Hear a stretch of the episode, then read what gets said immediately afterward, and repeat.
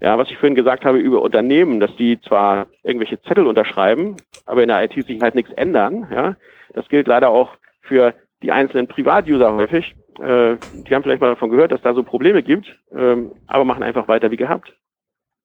Ja, geben weiter alle Daten preis, haben weiter alle diese Funktionen aktiv äh, und, und füttern diesen äh, Moloch, ja, der dann irgendwann bis hin zu Kill Decision irgendwelche Entscheidungen über einen trifft. Ob man einen Kredit kriegt, ob man einen Job kriegt. Die Folge 123. Sicherheit und Datenschutz im Netz.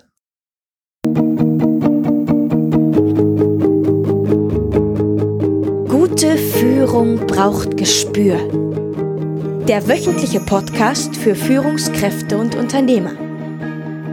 In dieser Sendung geht es um Anregungen, Gedanken und Impulse, mit denen Sie Ihre Führungsaufgaben leicht, schnell, effizient und harmonisch erledigen. Ihr Gastgeber ist wie immer Thomas Reining.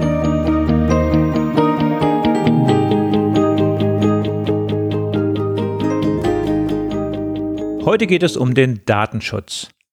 Anlass ist die kürzlich in Kraft getretene DSGVO, die Datenschutzgrundverordnung, die jeden von uns, egal ob Unternehmer, Webseitenbetreiber und auch die Endnutzer reichlich in Atem gehalten hat. Wie sieht es heute, einige Wochen später, mit der Umsetzung der Verordnung aus? Gibt es bereits erste Erkenntnisse oder Learnings? Und warum ist Datenschutz überhaupt so wichtig? Von Helmut Glasl stammt der Satz, inzwischen ist das Bergen von Datenschätzen lohnender als das von Bodenschätzen. Wir hinterlassen täglich riesige Datenspuren im Netz, wohl wissend, dass diese an uns unbekannten Orten gesammelt werden, und trotzdem tun wir dies mit einer unbekümmerten Sorglosigkeit. Unsere Daten sind jedoch unser wichtigstes und teuerstes Gut. Ein Klick ist auf dem PC oder auf dem Handy schnell ausgeführt und kostet im ersten Moment keinen einzigen Cent. Langfristig werden wir diesen sorglosen Umgang jedoch teuer bezahlen, auch wenn wir die Hintergründe heute noch gar nicht richtig durchschauen und bestenfalls erahnen können. Die Algorithmen sind heute schon mächtig und werden in der Zukunft noch weitaus mächtiger werden. Bezeichnenderweise hat die Firma Continental, der große Reifenhersteller, jetzt die ersten Konsequenzen gezogen und untersagt zukünftig auf Firmenhandys die Nutzung der Messenger-Dienste WhatsApp und Snapchat. Über die neue Datenschutzgrundverordnung, ihren Sinn oder Unsinn die Umsetzung sowie einige Horrorszenarien im Umgang mit unseren Daten habe ich mit Alexander Rubinstein gesprochen. Alexander Rubinstein ist geschäftsführender Gesellschafter der Simplerson Informationstechnik GmbH und nach einem Studium der Physik und Informatik war er zuvor als Softwareentwickler, Trainer und IT-Berater freiberuflich tätig. Seine aktuellen Beratungsgebiete sind IT-Sicherheit, Softwarearchitektur, Cloud Computing sowie Prozessoptimierung mit Dokumenten und Workflow Management.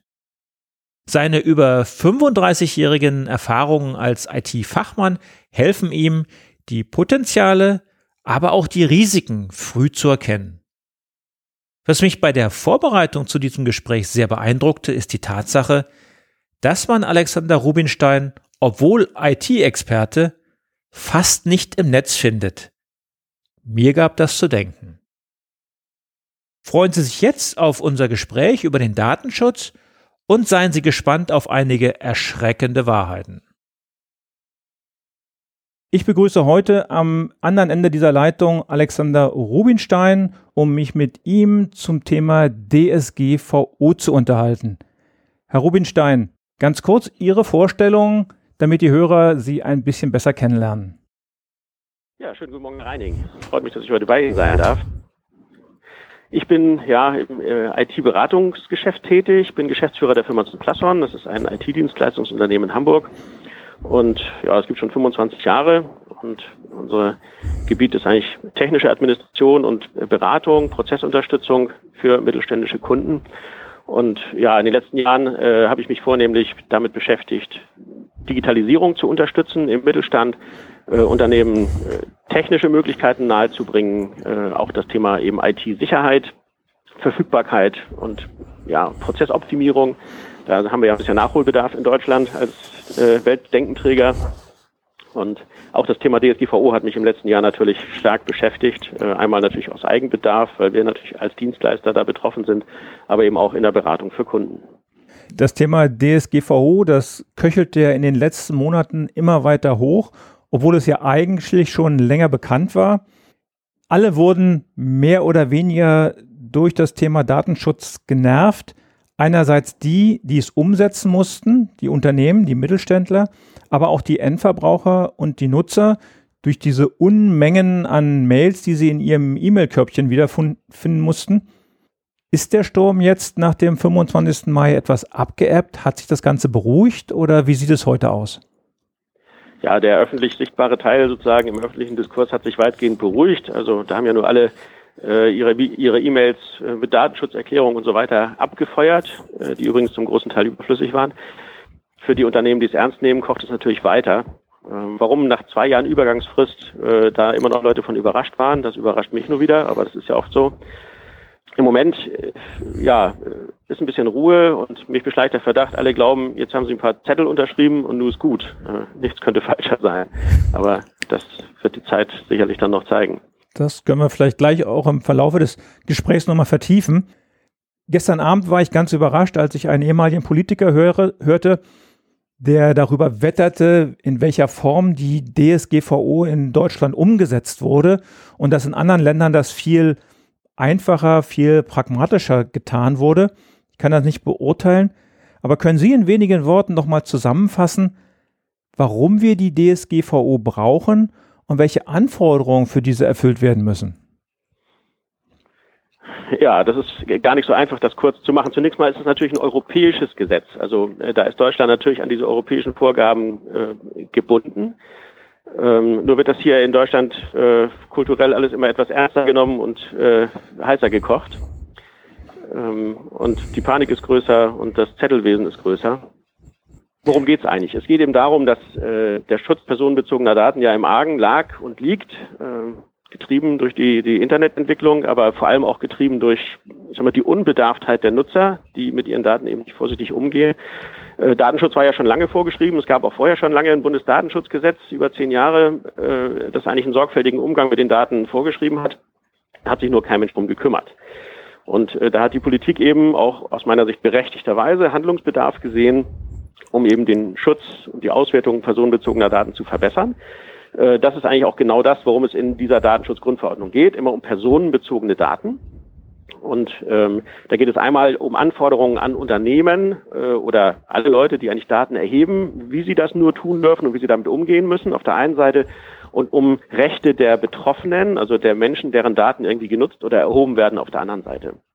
Und als Unternehmen äh, ist man angehalten, ja, also ich fasse es mal ganz populär, kurz, populärwissenschaftlich kurz zusammen. Eigentlich dürfen sie gar nichts, ja. Man darf als Unternehmen eigentlich gar keine personenbezogenen Daten erheben, nutzen, verarbeiten oder auswerten, außer man hat dafür einen guten Grund. So.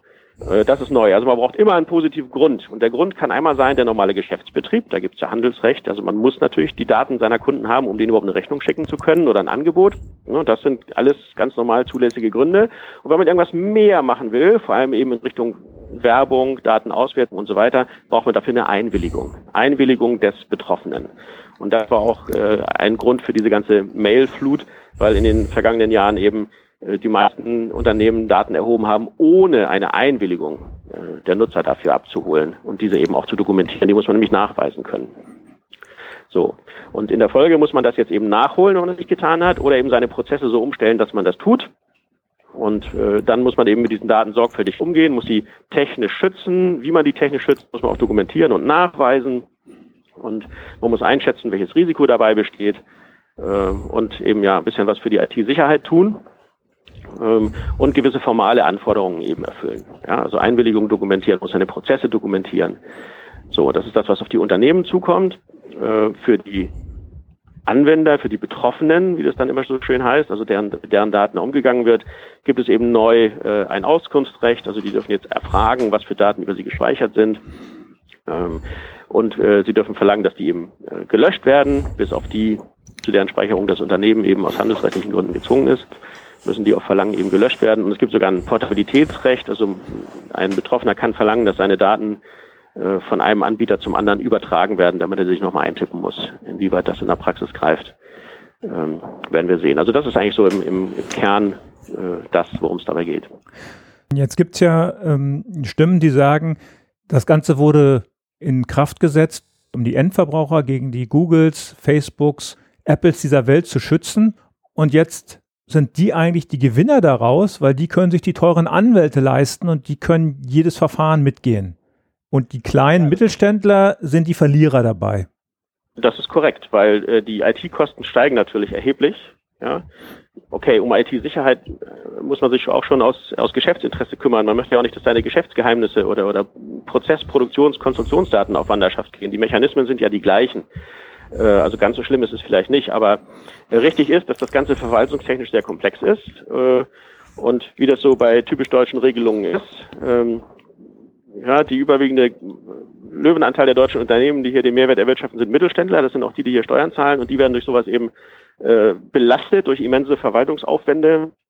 Und die großen Konzerne zahlen eh weniger Steuern, äh, prozentual sowieso. Und klar, genau, die können sich das eben leisten, das umzusetzen. Und ähm, ja, bei den ganz großen Internetkonzernen muss man ja auch noch gucken, äh, ob die dann überhaupt die Daten hier in Deutschland oder in der EU haben ähm, oder wie die darauf reagieren werden. Es gibt ja durchaus auch Anbieter schon, die einfach ihre Dienste in Europa eingestellt haben. Also sagen wir, auf den Schwachsinn haben wir keine Lust. Also populärwissenschaftlich formuliert. Mhm. Ich habe eine Betreffzeile gelesen eines amerikanischen Newsletters, da stand drin, A Ghost is haunting Europe, DSGVO. Ähm, also da muss man schon aufpassen, äh, ob man sich damit auch insbesondere in der Umsetzung in Deutschland äh, nicht einfach auch mal vom Markt nimmt, weil das natürlich ein massiver Innovationshemmer ist.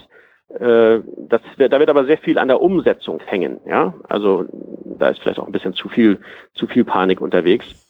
Denn es geht ja nicht darum, dass jeder gleich an die Rahe gehängt wird, weil er mal eine Visitenkarte offen liegen lässt, ähm, sondern es geht um wirklich äh, sorglosen Umgang mit Massen von personenbezogenen Daten, die dann irgendwie auf Wanderschaft gehen. Äh, das ist eigentlich das, das ist eigentlich das Kernziel.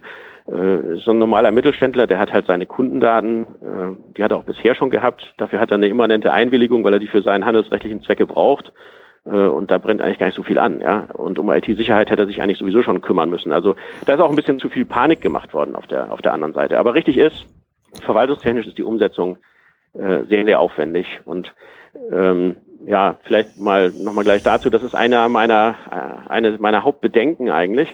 Äh, Sie haben ja vorhin gefragt, ist der Sturm jetzt abgeebbt? Äh, also was ich im Markt sehe, gerade bei kleineren, mittleren Unternehmen, ist, äh, dass die ja drei Wochen vor dem Termin Panik geschoben haben, dass auf ihrer Website kein richtiges Impressum ist oder keine Datenschutzerklärung oder dass sie keine Auftragsverarbeitungsverträge haben mit ihren Dienstleistern oder Kunden dass die bemüht waren, jetzt möglichst schnell äh, 17 Zettel auszufüllen und irgendwelche Formalanforderungen zu erfüllen, aber eigentlich im Hintergrund, wo es um den Schutz der Daten geht, um die Anpassung der Prozesse, nichts passiert. Ja, da wird weiter gewurschtelt wie bisher. Äh, Hauptsache, die Zettel sind unterschrieben. Ja. Das erinnert mich so ein bisschen an die ISO-Zertifizierung. Ja. Hauptsache, wir haben die Leitsordner im Schrank, auch wenn hier Chaos herrscht. Ja. Ja, es gibt ja äh, zu den Erkenntnissen und Learnings gibt es ja jetzt auch schon die ersten Verlautbarungen dass die äh, Bundesregierung plant, noch vor der Sommerpause ein gesetzliches Verbot von Abmahnungen wegen Verstößen gegen die DSGVO umzusetzen. Das wäre, glaube ich, tatsächlich hilfreich. Äh, wir haben zwar jetzt aus dem Kundenkreis äh, noch, noch keinen uns bekannt gewordenen Fall einer Abmahnung, aber äh, das ist auch wieder typisch deutsch, dass denen das jetzt einfällt. Das war ja ganz klar zu erwarten. Das hat, haben auch alle denen schon seit einem Jahr gesagt, den Herren Politikern. Ähm, aber passiert ist natürlich entsprechend wieder nichts, weil ich weiß nicht, ob die da wieder nur Konzerne auf dem Radar haben, äh, die das aus der Portokasse zahlen. Ähm, also das wäre sehr hilfreich, wenn so eine Regelung beschlossen wird. Übrigens nicht nur im Kontext DSGVO. Also ich bin der Meinung, Abmahnungen sollten nur erlaubt sein, wenn eine konkrete Schädigung vorliegt und nicht einfach nur aus Profitinteresse. Da, da entwickelt sich ja teilweise eine ganze Abmahnindustrie. Ja, die, äh, die gibt's ja schon länger, nicht? Also wegen fehlendem Impressum auf der Website oder was auch immer, äh, konnten sie auch bisher schon abgemahnt werden und das wurde ja auch fröhlich gemacht. Aber es soll ja jetzt auch Spezialisten geben, die die DSGVO einfach mal so ignorieren, auf Tauchstationen gehen, U-Boot spielen, noch nichts getan haben. Was sagen Sie denen? landen die gleich Also vom Kadi? Steven, the risk is high. Also ähm, ich würde das nicht auf die leichte Schulter nehmen, aus folgendem Grund. Ähm, das Risiko ist immer, dass man angeschwärzt wird, ja. Also einmal nach, von außen, äh, wenn ich außen sichtbare Angriffsflächen habe, also keine datenschutzkonforme Erhebung von Daten auf meiner Website, ja, keine Datenschutzerklärung entsprechend oder wie Google Analytics ohne Vertrag und ohne, ohne Opt-out-Cookie, all das ganze Zeug, was von außen sichtbar ist, macht man sich natürlich sofort angreifbar für Abmahnungen. Das ist das eine. Das zweite ist, wenn man intern seine Sachen nicht auf der Reihe hat und äh, da irgendwie jeder Mitarbeiter auf Laufwerk G die Kundenkartei abgreifen kann, ähm, wo vielleicht noch vertriebsrelevante Daten sind, wie wer spielt gerne Golf oder was auch immer, äh, ja, oder vielleicht noch der ist öfter mal krank oder was weiß ich, ja, das ist richtig kritisch. Und die kümmern sich nicht darum, dass das vernünftig geschützt ist. Und dann gibt es einen Mitarbeiter, der das Unternehmen, sagen wir mal, teilfreiwillig verlässt, ja. Und wenn der die anschwärzt äh, bei den Datenschutzbehörden, dann sind die Datenschutzbehörden eben zum Handeln und zum Prüfen verpflichtet. Und ähm, dann greifen eben auch, äh, das ist ja auch ein Kernpunkt der DSGVO, die drakonisch erhöhten Strafen äh, für, ich sag mal, bös, bösartigen Missbrauch ja, von Daten. Ich sag mal, und äh, grob fahrlässig oder ich gehe auf Tauchstation, äh, das ist so echt kritisch. Also, ach Mist, da haben wir nicht dran gedacht, ja, mit einer guten Begründung. Da wird einen keiner für in die Pleite schicken. Aber für, ich habe das komplett ignoriert und es ist mir doch völlig egal, äh, das würde ich als sehr kritisch erachten. Wo ist da die Grenze zwischen ich habe es nicht ganz bedacht und ich habe es ignoriert? Naja, also wenn Sie gar nichts haben, ja, Sie haben also keine, kein Verarbeitungsverzeichnis, nicht mal angefangen, ja, äh, Sie haben eine Auftragsverarbeitung, äh, meinetwegen Sie geben immer die Lohndaten an, an Ihren Steuerberater und der macht die Lohnabrechnung, aber Sie haben mit dem gar keinen Auftragsverarbeitungsvertrag oder so. Ähm, und die äh, Daten werden sowieso immer per unverschlüsselter E-Mail übermittelt an den Steuerberater, äh, die Personaldaten oder sowas. Das da wird's kritisch. Echt kritisch, ja. Das halte ich für echt kritisch. Äh, wenn Sie aber, sagen wir mal, zumindest mal so einen Zettel haben äh, mit Unterschrift vom Geschäftsführer, wo man steht, also folgende Daten haben wir und die liegen auf folgenden Systemen und die brauchen wir aus folgenden Gründen und Sie haben da ein bisschen was vergessen, ja, oder da hat sich mal ein Administrator nicht dran gehalten, ja, ähm, das halte ich für weniger kritisch, ja, es sei denn, es passiert jetzt irgendwie ein mega Datenleck und da werden Passwörter von einer Million User abgegriffen, dann ist immer schlecht. Aber so im Mittelstand, äh, wenn es da eine Umsetzung hapert, äh, dafür wird einen keiner in die Pleite schicken. Ja? Also da kann man dann sagen, okay, nach bestem Wissen und Gewissen und die haben sich wenigstens bemüht und die wissen, was DSGVO bedeutet und haben sich schon mal Gedanken darüber gemacht und haben mal angefangen, damit vorsichtig umzugehen, ja, dann sind sie schon mal von den Höchststrafen ganz weit weg. Meine persönliche Einschätzung, keine Rechtsberatung. Ja, nein, Rechtsberatung geben wir hier heute sowieso nicht. Aber kann man denn davon ausgehen, dass es eine gewisse Karenzzeit noch gibt also im Gesetz, laut Gesetz nicht. Ne? Also das liegt natürlich im Ermessen dann äh, der, der prüfenden Behörde. Wahrscheinlich haben die aber momentan auch so viel zu tun, dass sie die weniger wichtigen Dinge erstmal so ein bisschen nach hinten schieben. Die werden auf Jahre überlastet sein. Ja, denke ich mal. Also da muss ich schon, da muss ich schon wichtig sein, damit die tatsächlich kommen. Oder muss irgendwas fürchterliches passiert sein oder oder so. Ja. Ansonsten kriegen sie vielleicht noch einen Fragebogen wenn es hochkommt. Also meine Einschätzung jetzt. Fälle haben wir dazu noch nicht. Aber äh, wenn man das wirklich sauber prüfen will, dann brauchen die ganz andere äh, personelle Grundlagen in den, in den Datenschutzbehörden, die im Moment überhaupt nicht gegeben sind. Also Karenzzeit, wie gesagt, ne, äh, Sie wissen, wenn Sie eine Steueraußenprüfung haben und die haben da irgendwelche komischen Essensbelege gefunden und Blumen für Mutti, äh, dann können Sie immer ein Abschlussgespräch mit dem Prüfer führen und sagen, und übrigens, ne, äh, wir sind doch ansonsten ganz gutartig und was weiß ich, und da hat er immer Spielraum. Ne? Das ist natürlich bei so einer Prüfung auch. Was viele unterschätzen oder vielleicht auch gar nicht wissen. Jeder, der Daten erhebt, Kundendaten erhebt, muss dies DSGVO-konform tun. Das heißt also auch vielleicht der Hobbykoch, der einen Blog betreibt, auch der Sportverein, der die neuesten Ergebnisliste veröffentlichen möchte, oder auch derjenige, der vielleicht darüber nachdenkt, einen Podcast zu starten zu seinem Lieblingsthema. Die sind alle verpflichtet, die äh, DSGVO einzuhalten. Ja, das ist richtig. Kann man nur so sagen, ja. Es ist aber natürlich, je nachdem, was für Daten man erhebt, äh, am Ende auch nicht wirklich weiter schwierig, wenn man sich da einmal ein bisschen Unterstützung vielleicht holt oder ein bisschen reinliest. Man muss sich ja immer mal angucken, was für Daten erhebt man denn da. Ja, so Gedanken sollte man darüber machen, ob die Daten, die man erhebt, alle notwendig sind.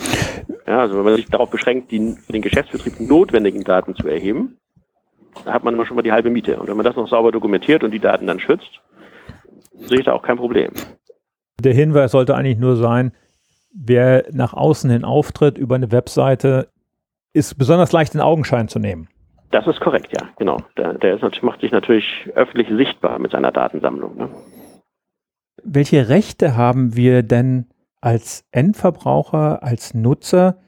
Denn wir nutzen ja alle die sozialen Medien, wir nutzen Facebook, wir nutzen WhatsApp oder andere Messenger, wir besuchen Webseiten und füllen Kontaktformulare aus. Welche Rechte haben wir als Endverbraucher, als Endnutzer? Als Endnutzer äh, können Sie eben äh, jetzt Auskunft darüber verlangen, welche Daten über Sie gespeichert sind. Und Sie können im Zweifelsfalle verlangen, äh, dass diese Daten gelöscht werden. Alle Daten, zu deren Aufbewahrung das Unternehmen eben nicht aus handelsrechtlichen Gründen verpflichtet ist. Also weil Sie vielleicht der Kunde sind oder so, ne? müssen Sie natürlich vielleicht Ihre Adresse aufbewahren. Ähm, aber normalerweise, äh, wenn Sie eine Geschäftsbeziehung beenden, äh, können Sie eben die Löschung der Daten verlangen. Aus erstmal erfragen, was haben die alles gespeichert, und dann können Sie Löschung verlangen. Und dann gibt es noch dieses bisschen theoretische Recht der Datenportabilität, also dass Sie von einem Anbieter zum anderen die Anweisung erteilen können, Ihre Daten dahin zu übertragen, damit Sie sich neu eintippen müssen. Äh, halte ich für ein bisschen Wie soll das funktionieren in der Praxis? Ja, das fragen sich alle. Also ich weiß auch nicht ganz genau, was dahinter steht. Also solche Kunden, äh, da fehlt mir auch die Erfahrung jetzt. Also Kunden, wo das greift, haben wir auch nicht, kann ich mir im Moment nicht vorstellen, wo das, wo das zum Greifen kommt. Also man stellt sich vielleicht vor, die Krankenakte von einem Arzt zum nächsten oder so. Das kann ich mir vielleicht als Beispiel vorstellen. Aber da bin ich, bin ich auf dünnem Eis. Ich weiß nicht, was Sie sich dabei genau gedacht haben. Wenn wir zum Schluss kommen, ich habe von Ihnen drei Buchtipps hier bekommen. Mögen Sie uns vielleicht zu diesen Buchtipps noch ein bisschen was verraten? Einmal 1984 von George Orwell, Blackout von Mark Ellsberg und Kill Decision von Daniel Suarez. Ja, gerne. Also ich äh, halte nicht so wahnsinnig viel davon, irgendwie die neuesten äh, Bestseller oder so aufzulisten. Ich mag immer gerne, bei Buchtipps mag ich immer gerne Bücher, die irgendwie einen Bezug zur aktuellen gesellschaftlichen oder politischen Entwicklung haben. Was ich sehr schön finde an 1984, schon etwas älter, ähm, äh, ist, dass dort ja ein, eine, eine Dystopie mit einer kompletten staatlichen Kontrolle und Unterdrückung äh, gezeichnet wird, die dazu führt, dass eben komplette Freiheiten und auch die Freiheit des Denkens in der Gesellschaft verloren gehen. Ähm, interessant daran finde ich vor allem, dass wir heute äh, uns in eine solche Richtung bewegen, aber zumindest in den westlichen Demokratien nicht durch staatliche Unterdrückung, sondern durch ja einen Mechanismus der freiwilligen Selbstgleichschaltung, weil ähm, die Bürger eben sich freiwillig in irgendwelchen sozialen Medien äh, mit, mit, mit Echokammern äh, immer gleicher Meinungen beschallen und sozusagen geistig gleichschalten und die Qualität des öffentlichen Diskurses zurückgeht und ähm, ja, es eine, eine Tabuisierung gibt, eine Polarisierung der politischen Diskussion, die immer härter wird und immer weniger sachlich, äh, so dass eigentlich die Mechanismen der öffentlichen Meinungsbildung kaum noch äh, wirklich objektiv funktionieren. Äh, aber wie gesagt, nicht durch staatliche Unterdrückung, sondern durch freiwillige äh, Selbstgleichschaltung der Bürger. Wir bewegen uns da selbst in so einer Blase. Auskommt sozusagen das Gleiche äh, am Ende äh, wie in so einer äh, staatlichen Unterdrückung. Und das finde ich eben, dann kann man das dieses Buch trotzdem ähm, ja sehr schön als als ja, ja. als Denkanstoß eigentlich nehmen. Die Älteren werden es wahrscheinlich kennen ja, möglich. Wurde teilweise auch mal in den Schulen gelesen, aber das ist schon eine Weile her. Ja. Aber den Jüngeren auf jeden Fall ist es auch empfohlen, auch wenn für die 1984 vielleicht schon outdated klingt. Ja, äh, das ist richtig. Trotzdem ist das, finde ich, immer noch ein empfehlenswertes Buch, Denkanstoß.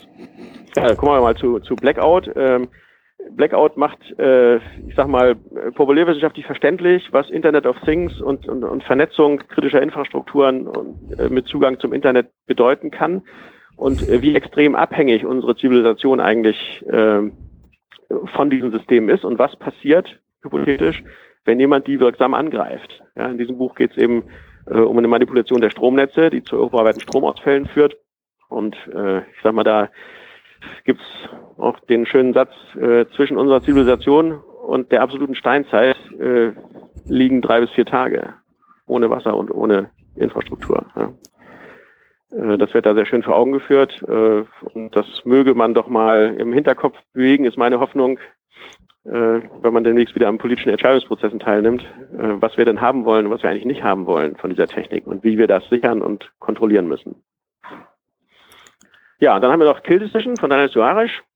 Ähm, da wird, äh, da geht es um die Problematik autonomer Kampfmaschinen letztlich, äh, Schwarmtechnologien und äh, ja, wenn wir Maschinen und das ist ja, man weiß natürlich in der Öffentlichkeit nicht wirklich und ich weiß es auch nicht wirklich, wie weit der, die Entwicklung tatsächlich ist. Aber die Idee dahinter dem Buch ist, was passiert, wenn wir oder wenn das Militär äh, autonomen Drohnen eine KI-basierte eigene Entscheidungsgewalt darüber gibt, ob sie schießen oder nicht. Ja, und sich dann diese Drohnen untereinander unterhalten und beschließen, wen sie umlegen wollen. Äh, ja, eine sehr bedenkliche Entwicklung in der, in der Waffentechnologie, die wir da vor uns haben, die auch in der breiten öffentlichen Diskussion so noch gar nicht angekommen ist, die ich aber extrem wichtig finde. Also wie viel Verantwortung wollen wir diesen Algorithmen eigentlich übertragen, über die wir uns täglich bei Facebook ärgern, weil die uns sinnlose Nachrichten zustellen. Ja, wenn man sich mal vorstellt, dass so ein Mechanismus, der einem den Newsfeed zumüllt, ja. demnächst äh, mit ein paar anderen ähnlichen Algorithmen darüber diskutiert, wer jetzt umgelegt wird, äh, finde ich das höchst kritisch. Das sind alles diese Dinge, die wir heute bei den, beim Nutzen der sozialen Medien überhaupt nicht im Blick haben. Man stellt sich nur mal vor, äh, so ein Drohnenschwarm geistert hier rum als Polizeiunterstützung, ja, und beschließt aufgrund äh, der, der Facebook-Profile äh, und, und sozialen Medienprofile aufgrund von irgendeinem Machine Learning-Algorithmus, dass sie gefährlich sind, ja. In die Richtung sollte man mal denken und dann mal sich selber fragen, welche Daten man eigentlich preisgibt, ja. Nur mal ein Beispiel dazu. Viele Leute haben auf ihrem äh, Android-Handy alle Google-Funktionen aktiviert, weil das so komfortabel ist. Es gibt eine aktuelle Plakataktion, überall plakatiert Google, Google mach mal. Ich weiß nicht, wer das schon gesehen hat. Äh, wenn man diese Assistenzfunktionen alle anhat, dann gibt es nur mal als Beispiel so eine schöne Timeline-Funktion, wo sie denn so gewesen sind ich weiß nicht, ich kann jedem nur mal raten, der mal einen Eindruck kriegen will, was über ihn so im Netz los ist, sich mal eine, bei Google seine Timeline anzugucken, wo, wenn man mit so einem Google-Handy und aktivierten GPS unterwegs ist, äh, man so richtig schön back in time äh, auf einer Landkarte durchfahren kann, wo man so war. Jetzt stellt man sich mal vor, man hat so ein Google-Konto mit einem ziemlich unsicheren Passwort, also vielleicht 8, 2, 3, 4, 5, 6, 7 oder so abgesichert.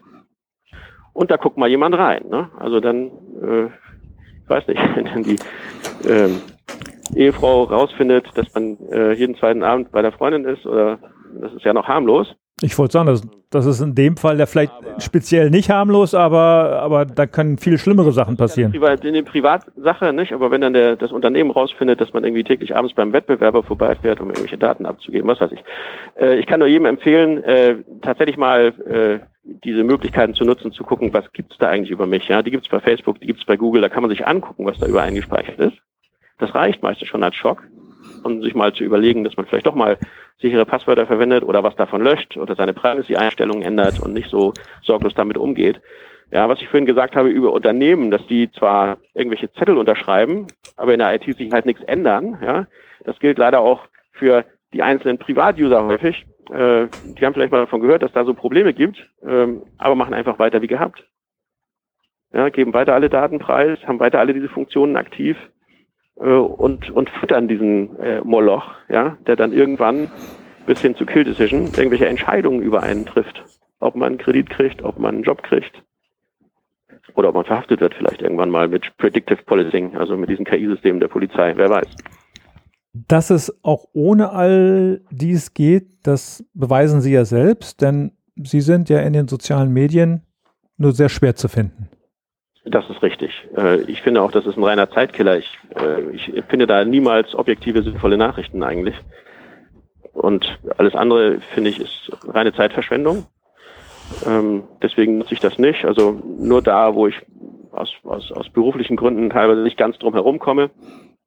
Ansonsten findet man mich eigentlich eher so im richtigen Leben. Also entweder hier bei mir im Büro, kann jeder gerne mal auf den Kaffee vorbeikommen, dann gucken wir, was wir machen.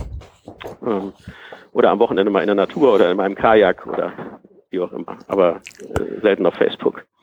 Wenn jetzt ein Hörer da draußen gerne den Kontakt zu Ihnen sucht, wie findet er Sie? Der findet mich über die Website meiner Firma, Symplaton, und kann mich einfach ähm, über meine E-Mail-Adresse direkt anschreiben. Das ist eigentlich immer am besten. Das werde ich mit Ihrem Einverständnis dann auch im Blog veröffentlichen. Ja, das machen Sie, veröffentlichen Sie das da gerne. Wer da Fragen hat, das Thema diskutieren will oder vielleicht ein bisschen Unterstützung braucht in der pragmatischen Umsetzung, ähm, das ist ja das, was wir hier so hauptberuflich tun. Herr Rubinstein, ich bedanke mich für das spannende Gespräch, die vielen tiefen Einblicke, die Sie uns hier gegeben haben, auch über die DSGVO hinaus noch ein bisschen auf äh, die sozialen Medien gerichtet. Vielen Dank für das Gespräch. Gerne, hat mich gefreut. Danke, Bis tschüss. Tschüss.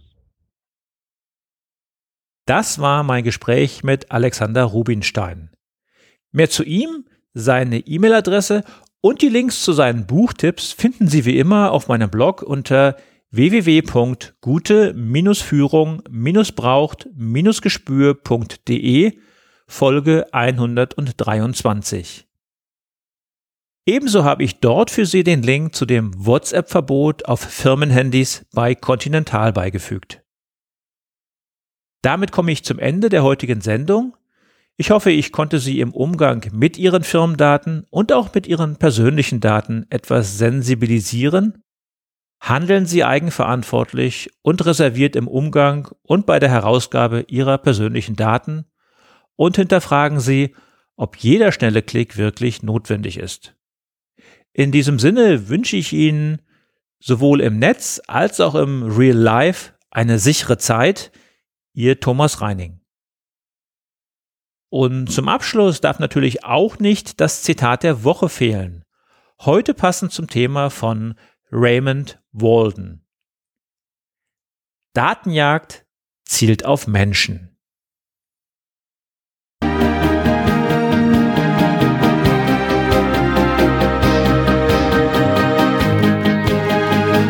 Gefällt dieser Podcast?